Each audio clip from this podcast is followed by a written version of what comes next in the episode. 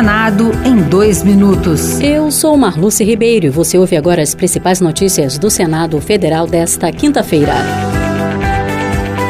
A 28ª Conferência das Nações Unidas sobre Mudanças Climáticas começou nesta quinta-feira. Presidente da Comissão Mista Permanente sobre Mudanças Climáticas, o senador Humberto Costa, do PT de Pernambuco, acredita que o Brasil vem fazendo a sua parte para minimizar os efeitos do aquecimento global. Redução dos desmatamentos e recuperação de pastagens são algumas ações que darão ao país condições de exigir uma compensação financeira de países poluentes, disse ele. Ao invés de usar esse dinheiro para bancar guerra guerras e armamentos, o presidente Lula defenderá que esses recursos venham para esse trabalho de preservação do meio ambiente a Comissão de Direitos Humanos debateu o projeto que estende as medidas protetivas da Lei Maria da Penha para idosos e pessoas com deficiência. O texto original, aprovado pelo Senado em 2022, beneficiava apenas os idosos, mas os deputados federais ampliaram essa proteção às pessoas com deficiência e inseriram atribuições ao Ministério Público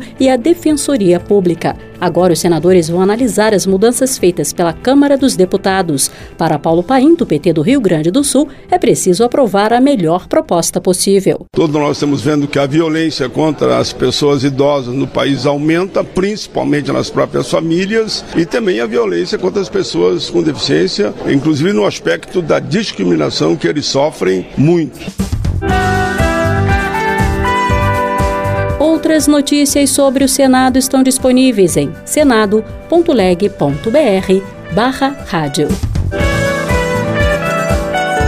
Senado em dois minutos. Uma produção Rádio Senado.